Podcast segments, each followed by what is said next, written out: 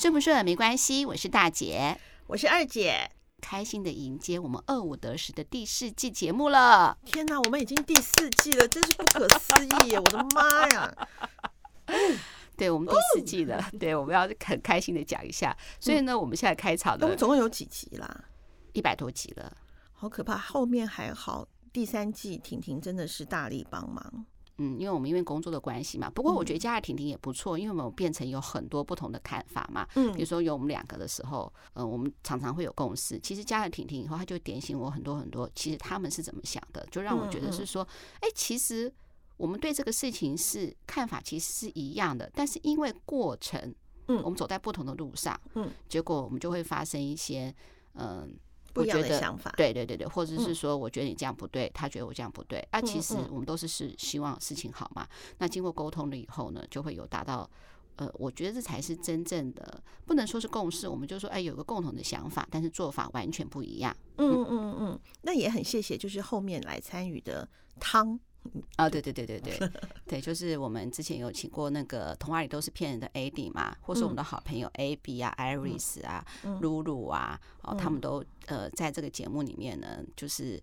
呃，就是分享他们的看法，也让我呢跟二姐学习到很多。那我不知道我们真爱呢，对于我们之前汤的表现是怎么样？那我们也是感激在心。对，那当然我们还要请一些比较专业的人，比如说是像那个我们的那个华仔老师，对，华仔老师他是心理辅导老师嘛，嗯，还有安娜牧师啊，对啊，嗯，他是年轻二十几岁的牧师，嗯，然后呢，也就分享他就是他对很多事情的一些看法，尤其是那时候疫情很严重的时候，嗯，哦，他以一个万华。的商家，然后分享他自己的感受跟心情，嗯，也让我觉得蛮感动的。所以我呢，非常非常希望我们的真爱能够回听我们的节目。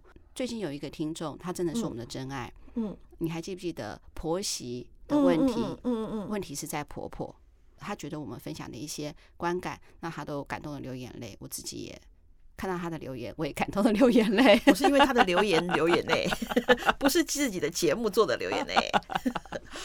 好，我就觉得，嗯，真的是哈，很多事情就是不同的人的贡献，他的想法就会让我们分享节目内容就更丰富了。那我们希望我们未来节目也是朝这个方面走。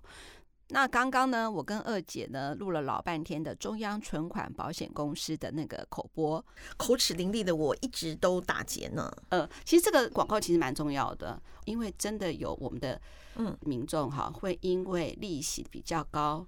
存在所谓私人的公司，嗯，啊，就是说市面上可能有人推荐说，哎，这个公司它因为是怎么怎么样，啊，它你不是投资哦，你是存款哦，呃，另外一种不一样的债券哦，其实存款，那你呃放在他那里就会得到比较高利息，像这种东西都要非常非常的留意跟小心，我们还是把钱存在合法的金融机构比较好。对啊，我们好不容易攒下的一些钱，还是放在政府保障的金融机构会比较好，因为。我上次就有讲过嘛，就是，嗯，我可以利息少一点，利润少一点，但是我的本金是千万不可以不见的。对啊，不见我没有办法接受。对啊，这是最基本、最基本、最基本的。虽然存在银行家说会慢慢缩水，这种缩水是数字还在的。就是那个一二三四就是，你没办法抗通膨嘛？就是说，其实我们之前在理财的时候也有讲过嘛，你还是有一些钱是要存在银行的，就是以备不时之需嘛。那其他的话，可能你存在我之前不是有讲过的那个银行嘛？那上次我们不是有分享过那个富兰克林的他的那个理财的那个一个，我是会用比较保守的百分之六十，可能比较保保守，百分之四十是比较激进的。那你如果年纪就是。更轻一点，你可以承担更大风险的话，你可以做一些调配。我觉得这些都是合法的，比较安全。对，好，那我们接下来是不是就是丑媳妇也要见公婆？我们就要听一下我们中央存款保险公司我们录的口播广告喽。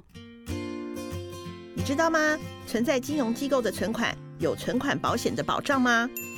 存款保险是由中央存款保险公司办理。负责保障存款人的新台币存款、邮政储金、外币存款以及利息等在我国境内的存款。如果你存款的某银行因为经营不善被主管机关勒令停业，中央存款保险公司就会依法赔付存款人最高保额新台币三百万元。也就是说，你的存款不论是三万元、三十万元或三百万元以内，都可以受到存款保险的保障。那存款保险业务是谁办理的呢？存款保险由中央存款保险公司负责，它它是金管会和中央银行共同出资成立，是我国办理存款保险的唯一专责机构，也是政府持股百分百的国营机构哦。存款人需要支付保险费给中央存款保险公司吗？存款保险费是由你往来的存款金融机构支付，存款人是不用支付任何费用的哦。而且有参加存款保险的金融机构，依规定应在各营业处所明显处悬挂参加存款保险金融机构的标示牌，供民众辨识。目前，银行、信用合作社、农会信用部、渔会信用部及中华邮政公司等四百零三家金融机构都已经参加存款保险。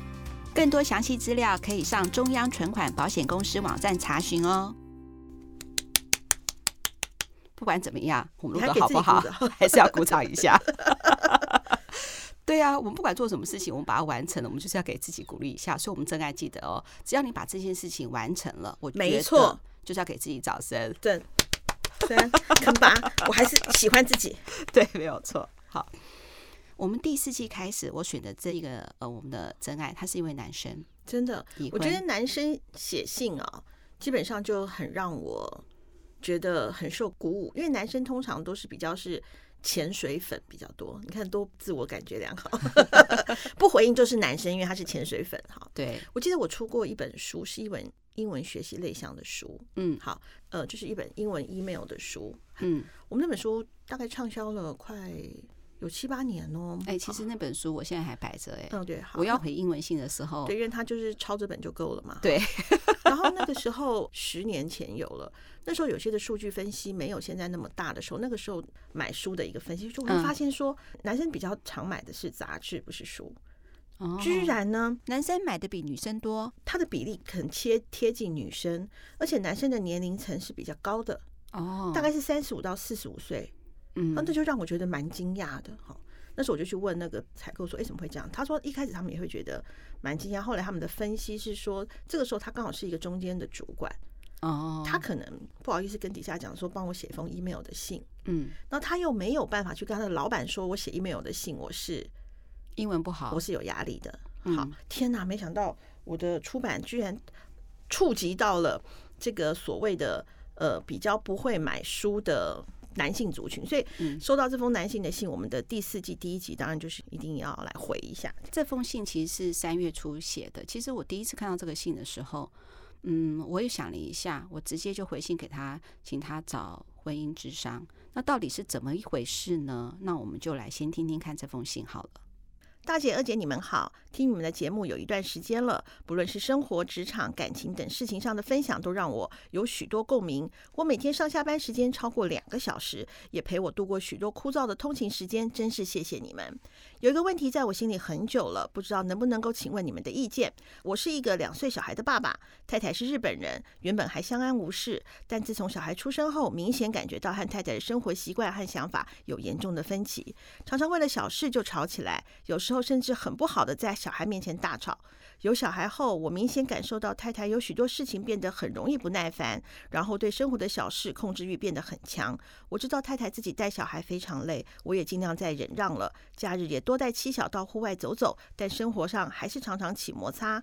加上自从太太怀孕就一直是无性生活的状态，我自己觉得很压抑。目前太太一心想带孩子回日本生活。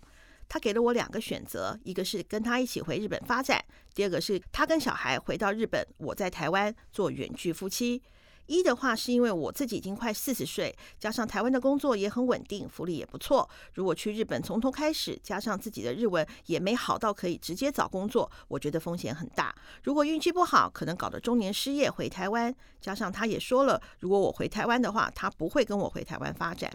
二的话，我觉得婚姻已经名存实亡。台湾、日本不是台北、高雄，对我来说只是表面上的婚姻，没有意义。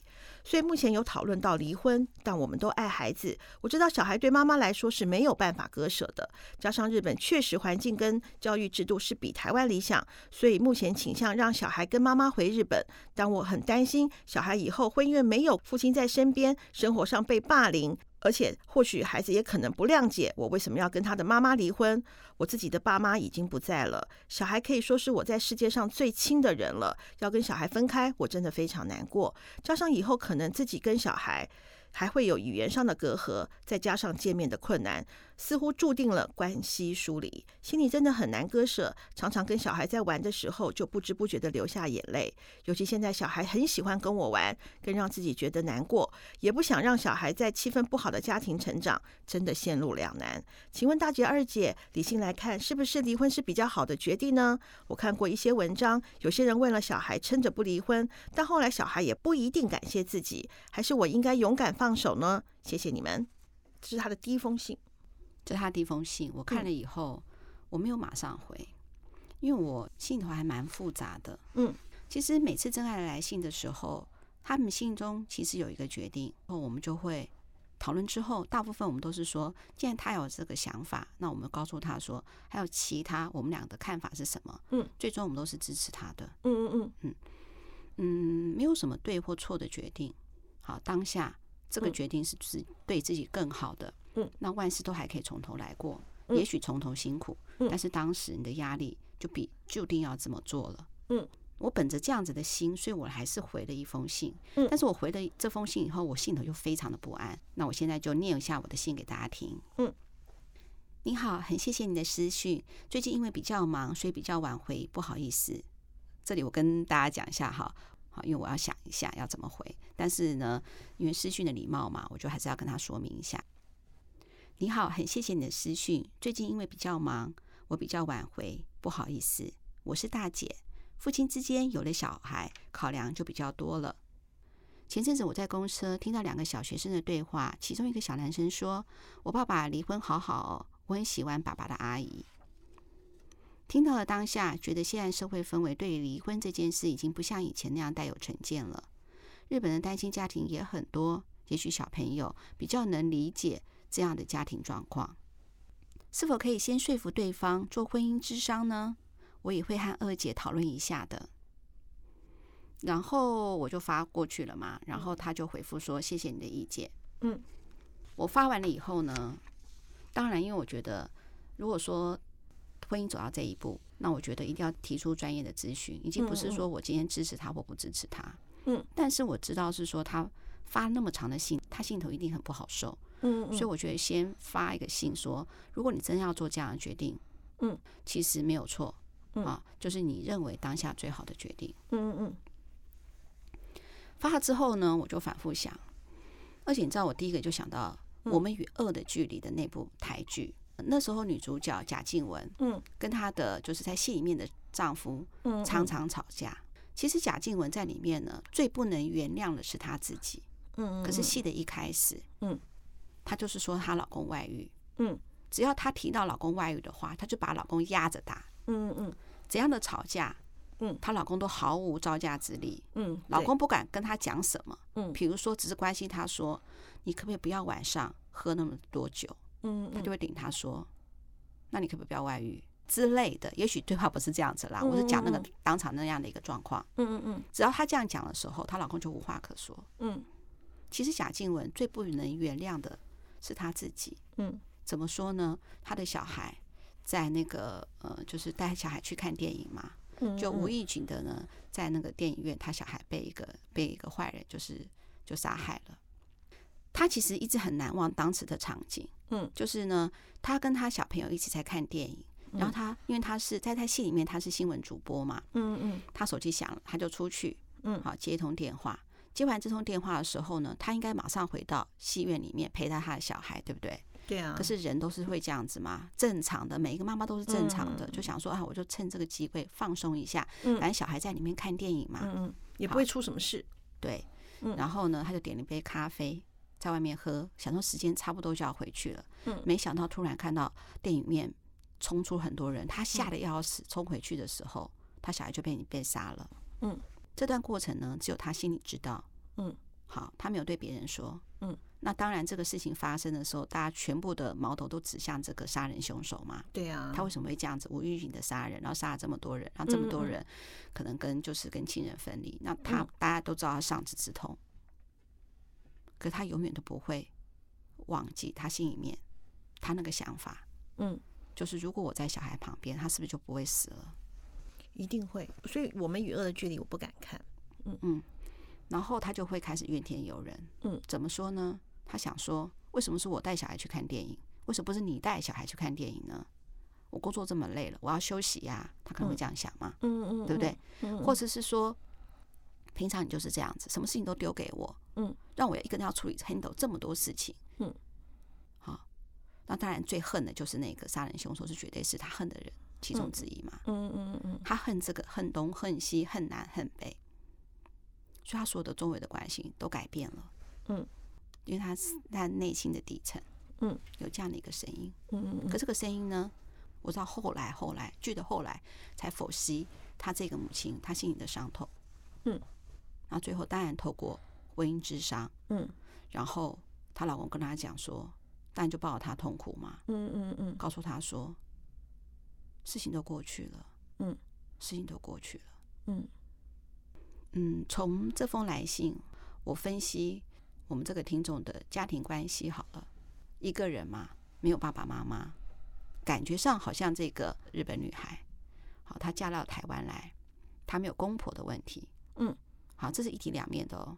他没有后援，他没有公公婆婆可以帮忙带小孩，他的爸爸妈妈也在日本，也没办法带小孩。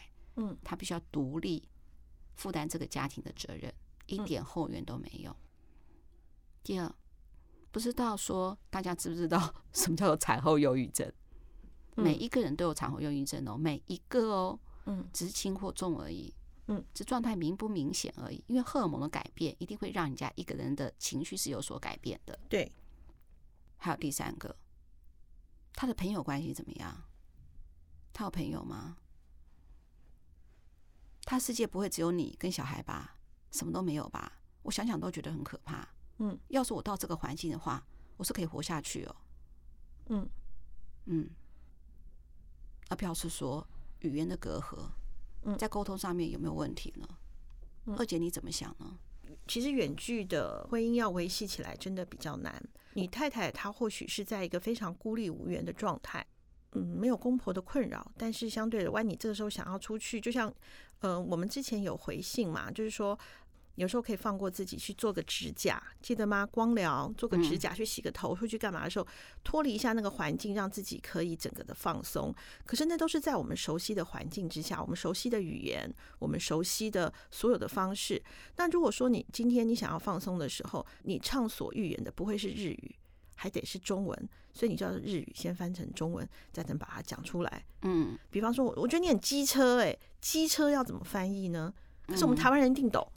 机车是什么意思？对不对？就是很多的东西，他在感情的阐述上面，或许他跟自己的先生都还隔一层哦。嗯，再加上你说你你去日本找工作，你可能也很担心日文没有好到可以去找工作的地步。嗯，所以说他在跟你的沟通上面，能不能百分之百的表达他心中的情绪呢？我觉得可能也没有，大概是百分之六十七十。嗯，可是那种微小的情绪到后来哦，它会变成一个很大的情绪。可能一直忍嘛忍啊，哎呀，他不懂了，他不懂，他不懂了两年之后，再加上怀孕的话，可能你不懂他三三四年，你可能在你不知道的情况下，你太太也在忍啊，嗯嗯嗯，所以他说，呃，他会看到什么，就是觉得他很不顺眼，不什么，因为他自己也很没有什么正常抒发的管道，所以他会想回家，嗯，他会想回家，这是很正常的嘛，就像我累了一天之后，大姐的上集有讲过嘛，为什么我回到家之后，二狗一猫，我就不太想出门了。嗯，因为我可以做我自己。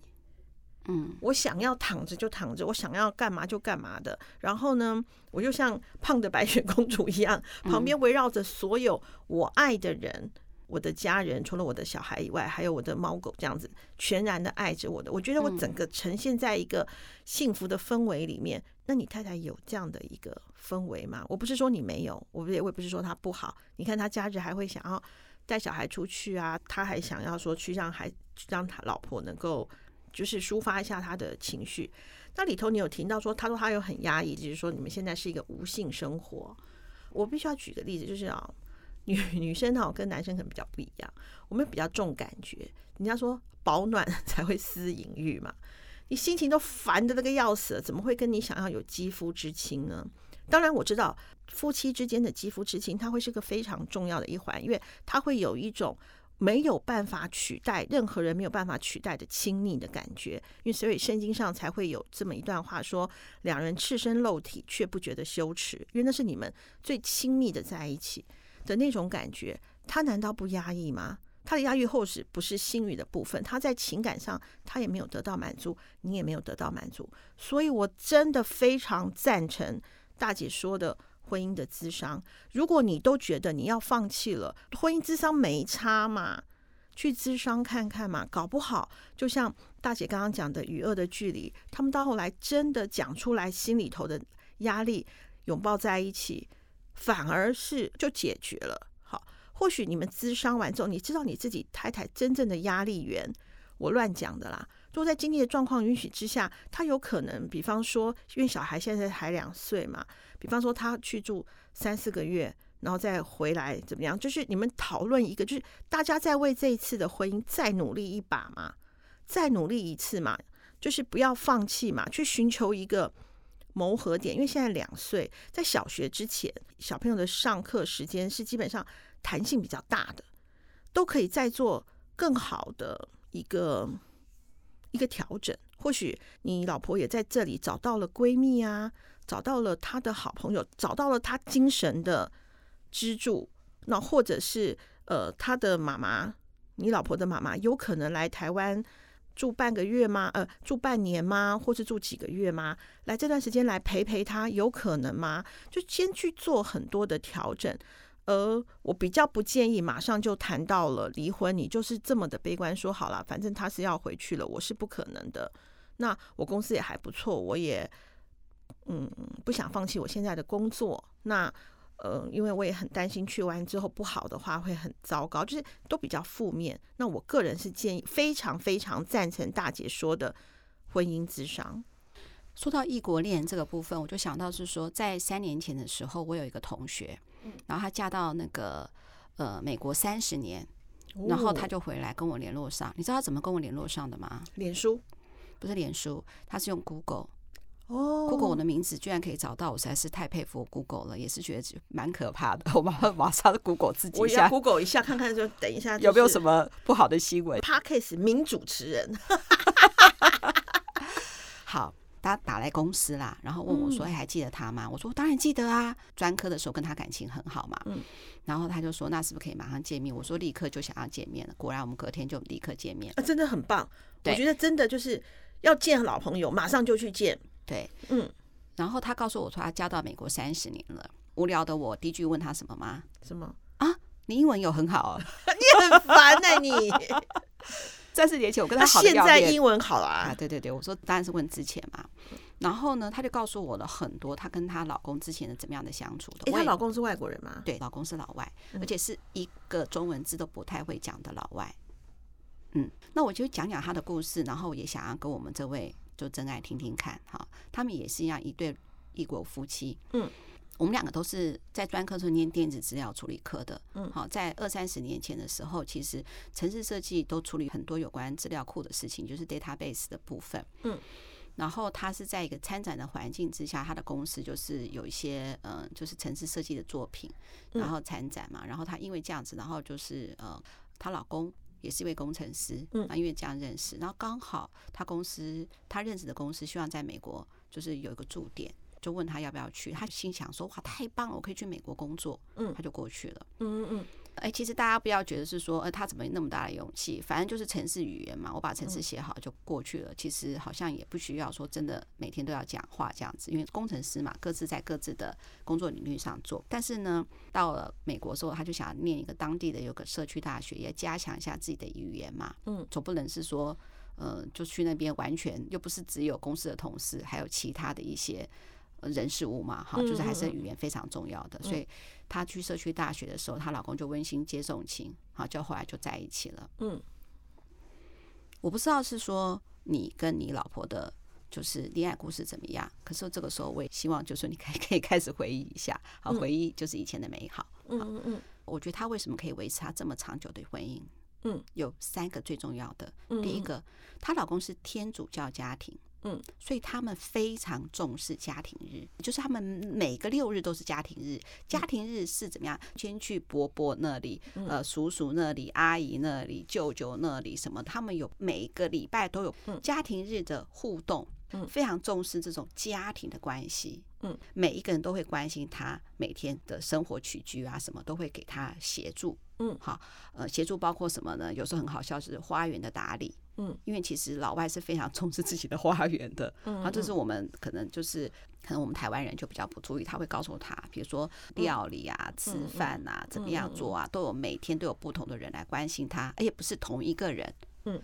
不是同一个人的话呢，就是说你不用固定面对某一个人，嗯，好，持续应付他的压力，因为他久了可能一直协助你，他可能也会烦嘛，嗯，就是他们很重视家庭，所以就叔叔伯伯好几代，嗯，好什么 grandma grand grandma 就一大堆的都都来协助他。第二个，你知道她老公的工作哦，嗯，每天四点就下班了，嗯，四点哦，他第一件事情就是问你今天怎么样，嗯，抱抱他。说她辛苦了，那时候她刚嫁过去的时候就只有一个人嘛。然后呢，因为她怀孕嘛，嗯，好，每天老外真的这样子哦，每天都回来带一朵花给她。你回到家第一件事情，袜子就要你妈摸摸她，抱抱她。嗯嗯，我不是说浪漫啦，是在异地有一个被在乎的感受。对，嗯。然后呢，她老公有时候要出差工作，嗯，但这个老外公司是这样，只要你超过。呃，一天没有在家过夜，是在别地方的话，其实他就可以带着妻小一起哦，而且呢，公司是付钱的，嗯，所以说呢，他也不会一直待在家里的环境，三不五时会跟老公出差，他心情也有所不一样。你知道学校也会积极的希望那个家长要参加学校的活动嘛，嗯，那他很紧张的时候呢，老公都会提出协助。嗯，我有一个朋友，她也嫁到美国去，嗯，好。那她是基督徒，她跟她老公是在教会认识的，嗯，那她老公是来台湾宣教的，嗯，那她的状况有一点类似像你这样子，就是因为她是基督教徒，然后她的公婆非常非常的好，所以呢，就是一直会带她出去，嗯，不断带她出去，嗯，然后去认识教会的人，然后她婆婆是做直销的，嗯，去什么分享啊，然后她还在自己家后院种了什么蔬菜啊，什么就是活动很多，那她自己就会。很开心，然后就会有人帮忙带小孩啊，什么什么，他就可以去做他自己。然后，因为他也会弹钢琴，因为他在之前在教会，他就是私琴嘛，就是负责弹琴的。嗯嗯，所以他也得到他的一些被注意、被肯定。嗯，就是我觉得我们的这位呃男真爱，你的老婆有得到这样子一个在情感上的支持吗？还是他的支持只来自于你呢？对，那如果他只来自于你，他对你有抱怨，对你有压力，这其实就蛮正常的嘛。因为我们越在乎一个人的时候，就会用放大镜去检视他所有嘛。你怎么不再对我好一点？我现在很烦，我很累耶，你怎么不来多 care 我一点？那还有一个就是语言嘛，他的他可能没有办法这么精准的去阐述他的感觉。就像我讲机车，机车也可以讲，你很机车哎，你真的很机车，这种感觉是不一样的。嗯，可是你在听起来的时候，我们若因为这是我们自己熟悉的母语，所以你的语言表达、你的声调起伏，我们是非常能够精准掌握情绪的。那或许他在表达一些事情的时候，你并没有正确的解读呢。所以我还是那句话，我非常赞成大姐说的智商，你给自己一个机会嘛。当然，婚姻不会有美好的嘛。嗯，那我们同学之间相聚，第二句话说英文好不好？第二句话还是跟语言有关系。就是你生气的时候怎么跟他吵架？就问了嘛，哈。他说：“当然，第一件事情就是会冷静。”我说：“冷静哦，这么厉害？不是冷静，想一下说英文怎么讲。然后呢，然后讲哩哩啦啦，后面就全部都用中文讲。哦，他也是，我们那个朋友也是。对，好了，有没有想到每一个人吵架都是冲口而出？可是异国恋呢，他要冷静一秒，不管这个冷静是他要用什么样的语言，嗯，当然就会冷静了。”而且呢，她老公完全听不懂中文，所以她讲一大堆，她也听不到。所以伤害人的话，她老公也听不到了。我说对，那我说那对方呢？我说对方会不会用用那个英文骂你？他说会。我说那现在怎么样呢？我知道他很气，嗯，但是我也听不懂。那我说，那你们会为什么吵架呢？我总觉得是说，哎，到那里老外。是什么事情会触怒他呢？他随便都会有啊，比如说呢，浇花也会生气啊。我说什么意思？那我浇花的时候，他就告诉我说不能浇这么多水。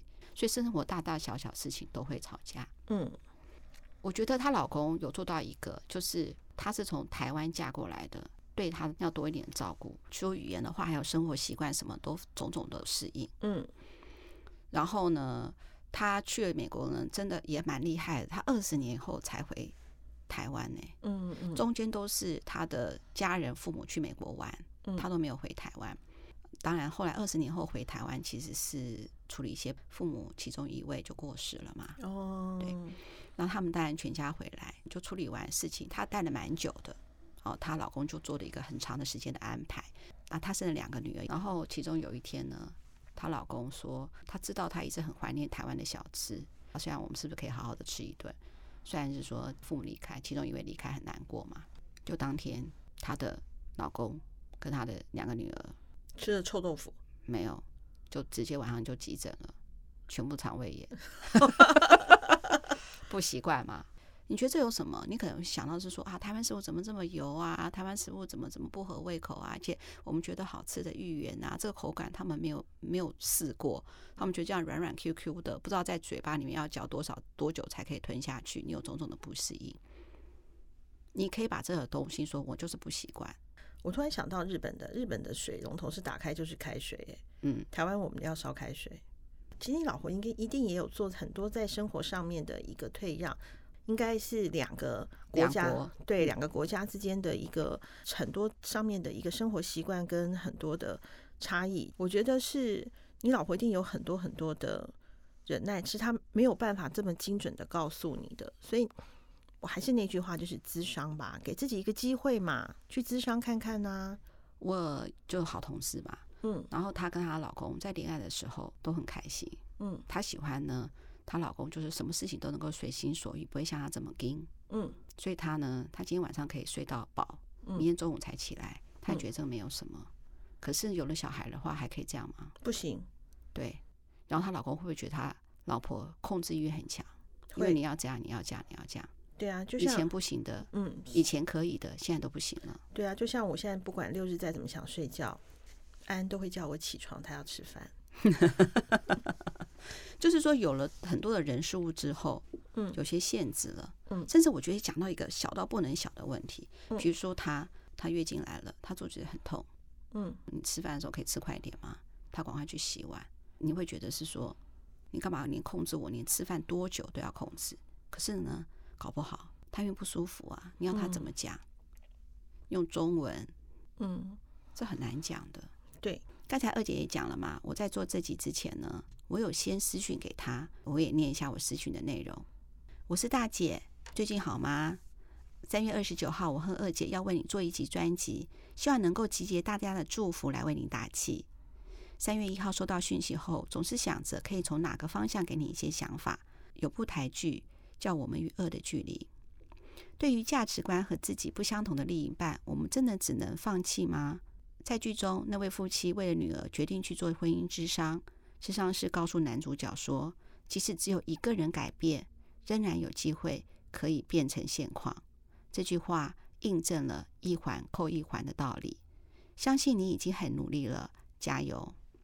刚才那个二姐一直提到嘛，婚姻智商，婚姻智商，所以呢，我在之前就回了这个简讯。嗯，那她收到这个简讯，居然马上就回信了。那二姐，你可以练一下吗？嗯，好啊，大姐、二姐，真的很谢谢你们。我这最近有了最新的后续。前阵子我岳父很慎重的跟我说，看到最近国际局势的不稳定，加上日本也常常报道中国军队可能会趁机攻击台湾，他觉得台湾不安全。为了小孩子着想，希望我们可以一起去日本生活。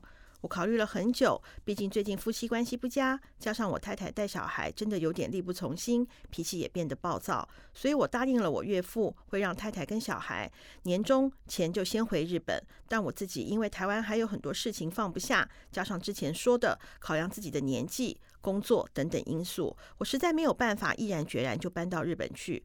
我决定先留台湾，好好考虑，也让自己沉淀一下。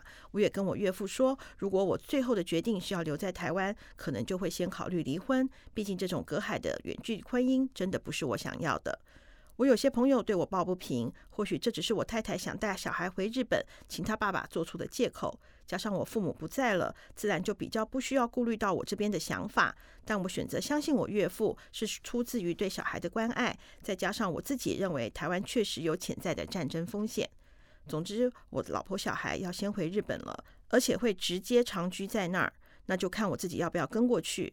去了日本，四十岁重新开始，一切未知，而且夫妻关系的问题还是存在。不去日本就是离婚，牺牲我跟孩子的亲子关系，对喜欢孩子的我来说也是很难受。或许我真的需要时间好好沉淀想一下。本来有考虑咨商，但后来决定要让七小先回日本，就暂时作罢。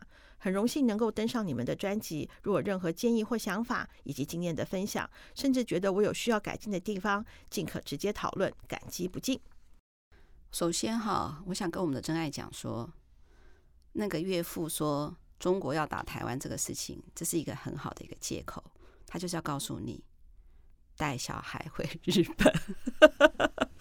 另外呢，你可能听了这样子的这样子岳父这样讲嘛，你可能也心里头也觉得累了，所以你想说好吧，好像台湾也不安全，就让就让小孩去日本好了。那说到这里的话呢，其实我看了以后又想了很久。有一天我刚好碰到那个大宅门的 Podcast 节目主持人 Kevin。那大宅门呢，大家可以搜寻一下，大小的大宅就是住宅的宅嘛，门就是我们你们的门。然后他是讲一些呃社会住宅的一些相关问题。那如果我们的真爱有兴趣的话，也可以听一下。我给他看了这几封信，他非常心有所感。他回了一封信给我，他也是男生嘛。然后他希望我在节目里面呢，能够念给我们的真爱听。那我现在就来念一下。嗯嗯。身为一个初为人夫和人父的我，看完这封信实在是感到非常的沉重。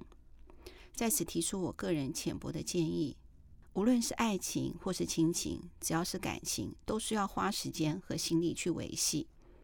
如果我是信中的爸爸，遇到这样状况，我会怎么做呢？首先是爱情。我觉得大姐给的建议很好，婚姻咨询，透过婚姻咨询，先让我们双方了解、理解彼此的现在的心理状态，还有没有办法继续走下去，有没有机会可以一起继续在台湾生活。再来是亲情，我一定是爱我的小孩。台湾、日本的确不像台北、高雄。如果在台湾，我没有其他亲戚需要牵挂和负责，那我的亲人。撇除妻子，就只剩下这个小孩了。我会为了这个小孩到日本生活工作。如果在台湾婚姻之上破局的话，即使我可能已经有了年纪，但是我还是愿意跨出这未知的一步。语言与专业可以再努力的补上，但与孩子说再见，可能就真的再也见不到了。即使见了，也可能会变得陌生不熟悉。人生的选择就是不断的做取舍。那如果我要选择离婚来舍弃孩子，或舍弃我目前的舒适圈，我会选择小孩，勇敢的踏出这未知的一步。搞不好我的这样的想法也能感动我的妻子，爱情与亲情都守住了。以上，祝顺心。我觉得，嗯，Kevin 从男孩 变成男人了。嗯，没错，他知道这个肩膀要扛着是什么了。嗯。我们讲到这里哈，人家是说只有身在这个苦，才知道他到底发生了什么事情。嗯，我相信哈，纸短情长，很多东西都没办法讲得很清楚。嗯，就像我跟二姐也没有办法讲清楚。我觉得婚姻之商是最重要的一步。嗯嗯，既然已经要做这个决定了，就做一下婚姻之商。嗯，那也希望你就是婚姻之商完之后。你可以把你的状况再跟我们分享一下，我们也可以把我们的一些想法再建议你一下。对，嗯，在最后我想说一个故事给二姐，还有说我的真爱听。嗯，在日本呢，有一个小村庄，里面有个庙叫做结缘庙。嗯，那个结缘庙里面有一个叫结缘神。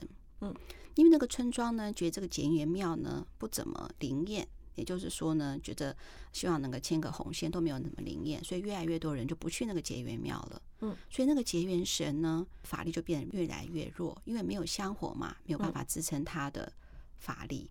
嗯，后来那个结缘神人就到了一个就是道和神社那里去偷吃贡品。嗯，那他偷吃贡品的时候，就有一个祭拜的一个村民就看到了。他说：“哪里来的妖魔鬼怪？你在干嘛？”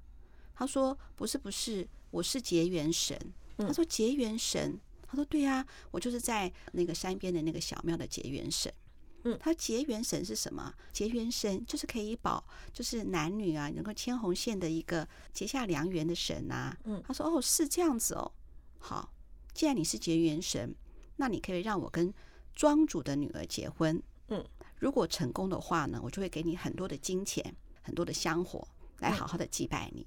嗯，他就说，可是缘分不是用钱可以买到的。然后那个村民就说，你讲这个，那你是什么神？你神就是要做到，你做不到，你什么神？烂神。然后呢，因为那个结缘神是一个，他的形象呢是一个可爱的小女孩，他就把他身上的那个脖子那个铃铛把它扯下来。然后丢掉，说你这个烂神，然后他就很紧张，他就赶快就要去拿那个小铃铛。其实这个结缘神没有香火的支持，他其实法力已经越来越弱了。嗯，那如果是说他连身上这个小铃铛也不见的话，那他就会灰飞烟灭了，嗯，就没有这个神了。嗯，他就赶快去要把那个小铃铛拿回来，就看到一个老婆婆把这个小铃铛捡起来了。嗯，他想哈，嗯，好，因为他法力还不够强，那个时候他就把自己。转换成一个小黑猫，嗯，跟在那个老婆婆的旁边，想说：“哎，我来慢慢慢慢把那个小铃铛把它拿回来。”就看那个老婆婆呢，走走走走走走走，走到一个啊，就是到一个家里面，就看一个老爷爷走出来了。嗯，老爷爷就说：“杏子，你回来了。”然后老婆婆就说：“你是谁呀？”就不认识这个老爷爷。然后，然后那个。老爷爷就说：“来，杏子，来来来，就叫你去房间休息，这不要到处乱跑啊！我都找不到你，我觉得好紧张。”那从这个对话的过程的话呢，哎，那个结缘人发现那个老婆婆可能有点老人痴呆症，嗯，所以说是个老爷爷去照顾她的，嗯。好了，没多久呢，就是呢，那个村民有个砍着柴，哈的一个樵夫就回来了。樵夫呢是嗯老爷爷的儿子，就跟他讲说：“他说爸爸。”你干嘛去管他？你从路边找来一个陌生老太太，把她接回来了。嗯，这很奇怪，你怎么会做这种事情呢？这整个村民都在议论纷纷，说我们家接了一个奇怪的老婆婆回来。嗯，然后那个老爷爷就说：“嗯，可是难道我要不管他吗？嗯，走在路上都没有人理他，我很担心他。”然后那个樵夫正要在责怪那个老爷爷的时候，樵夫的太太就跟他讲说：“他说，哎。”老公，不要讲了，没关系啦。嗯，说爸，你吃饭了吗？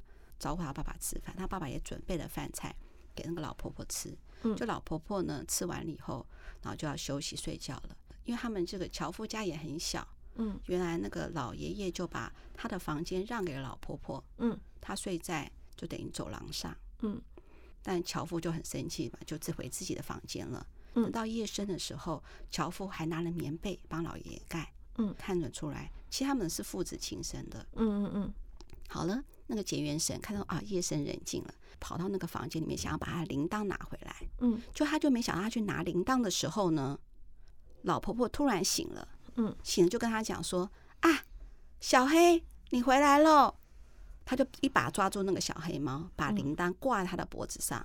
嗯，就说：“小黑猫，你回来了，你不要到处乱跑，你要乖乖的哦。”嗯，好了。结缘什么，就看着他，哎呀，我要回我的铃铛了，我要走了。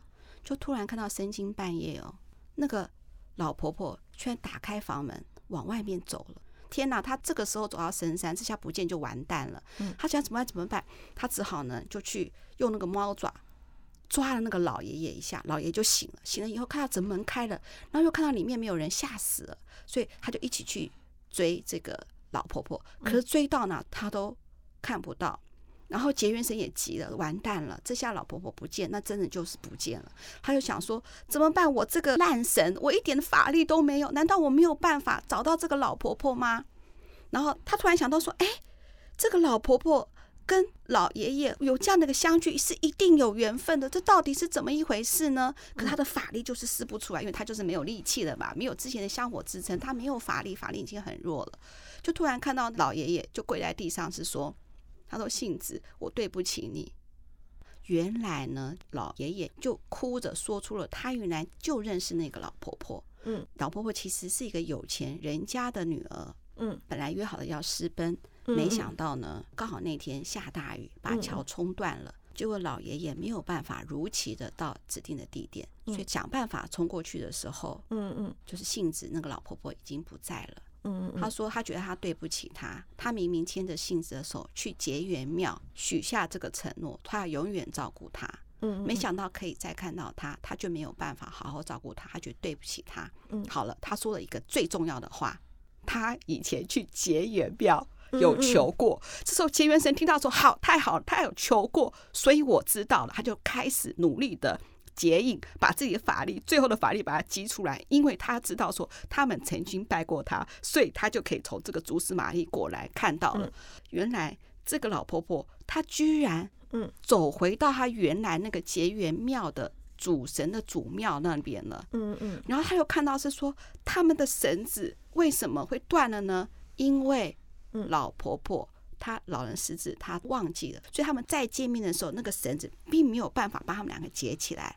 这时候，那个结缘神就发出功力，把他们绳子串起来。不然，那个老爷就想起来说，他要跑去结缘庙。嗯，当他在结缘庙的时候，老婆婆她又想起了老爷爷，那个结缘神就把他就结印，把他打了一个同心结。这个时候，绳子在。再也不会断了。嗯，当他冲出去的时候，其实樵夫也很紧张。嗯嗯，他也跟着冲出去。嗯，看到说老爷爷跟老婆婆这样的一个相聚，也听到了说刚才他老爷爷跪在地上痛哭的那段的故事。嗯嗯，所以樵夫也感动了。嗯嗯，好，他们开心的接回了老婆婆。隔天的时候，樵夫跟樵夫的太太，还有老爷爷跟老婆婆，他们开心的带着贡品。去结缘庙，去结缘庙了。这个 happy ending 我喜欢。可是最重要的是，结缘神告诉我们，即使你有这个缘分，嗯，如果你没有努力，还是没有办法的。嗯嗯嗯嗯，就是说呢，你看老爷爷跟老婆婆，嗯，老爷爷必须做了很多事情，嗯，才能够继续完成这个缘分。嗯嗯。人家都说哈结夫妻是三辈子还是几辈子修来的缘分，嗯。啊，我们不管这个是善缘或恶缘，就像二姐讲的，我们都希望这是一个 happy ending，嗯，我们也希望我们的每个真爱，不管过程怎么样，都有一个 happy ending，嗯，虽然这是一个故事，嗯嗯，然后这个故事呢，其实我是从一个手游的一个游戏。我把它做了一点点，就是把这故事再把它连接的更完整。嗯，但整个故事的百分之九十是一样的。嗯嗯嗯嗯。我这个故事讲完了。嗯，那请问二姐给我打几分？当然是一百分喽。好，我们希望是说呢，我们的所有的真爱听到这一集，都为我们的这位男生的真爱加油打气。没错，如果他愿意听我们的建议，要做婚姻智商，如何说服？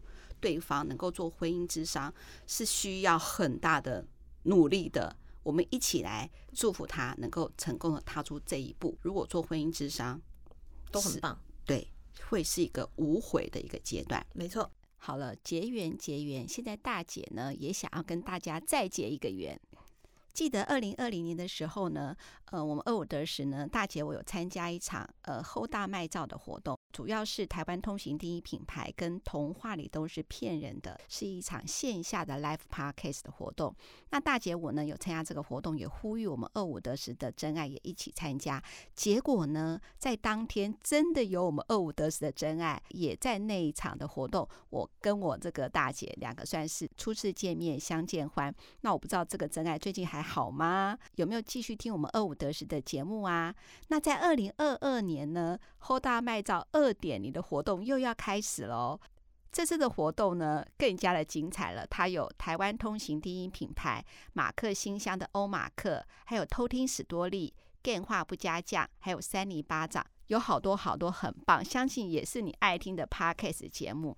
然后呢，现场呢还有跟音乐剧的跨界的一个合作。那天活动真的就是太棒了。那二五得十大姐也会参加这场活动。我希望我们的真爱是不是呢，也能够呢，就是点选我们资讯栏的那个购票的那个链接。如果你去这场活动的话，我希望呢也跟工作人员讲一下，你要找二五得十大姐，我们一起来看这场好看的 Live Podcast 的活动，好吗？好，那最后二姐。我今天也讲了很多，你也成长我故事讲的很好。嗯，那你是不是要再呼吁我们男生的真爱呢？对啊，如果说我们其他的，其实只要是真爱，我们都开心。只是男生的真爱比例上来讲，真的是比较少。那嗯，节目到了最后，当然很希望说，哎，你们最近的心中的想法啊，或者生活中的点滴，我们都很希望你能够来跟我们分享。那男性真爱，如果就算是没有感情上的困扰，工作上的困扰，我们也很想知道哦。嗯，对。然后呢，就像那个大宅门的主持人 Kevin 讲的，他说他也想听听看二五得十下次能不能分享一些开心的回忆或开心的经验，就是我们真爱分享的哦。嗯，那我们希望我们的节目更丰富。那最后就是二五得十，顺不顺耳没关系。希望我们所有的真爱都在我们的各大平台一定要留言，听完以后一定要留言，给我们一个赞，支持我们做节目的动力喽。好，拜拜，拜拜。有人说这份工作很轻松，只要嘴巴说还可以谈合作。有人说这个职业很好做，开个麦克风怎么聊都给过。人人都想做 podcast，能够红的，能接到夜配的又有谁？人人都想做 podcast，能够生存，能够赚到钱的又有谁？